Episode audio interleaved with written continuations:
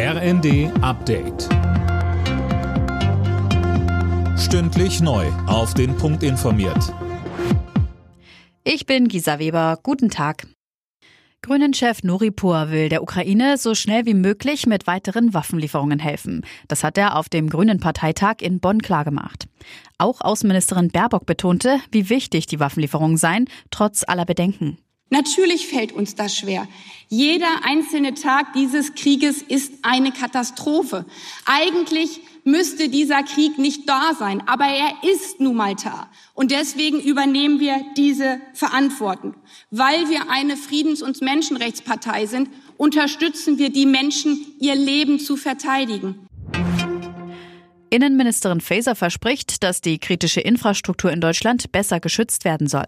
Hintergrund sind die Anschläge auf die Nord Stream Pipelines und die Sabotage am Kabelnetz der Bahn. In der Süddeutschen kündigt Faeser neue Maßnahmen, Regeln und Gesetze an. Wer Anfang kommender Woche mit Eurowings fliegen will, hat schlechte Karten. Die Gewerkschaft Vereinigung Cockpit hat wieder zum Streik aufgerufen. Fabian Hoffmann.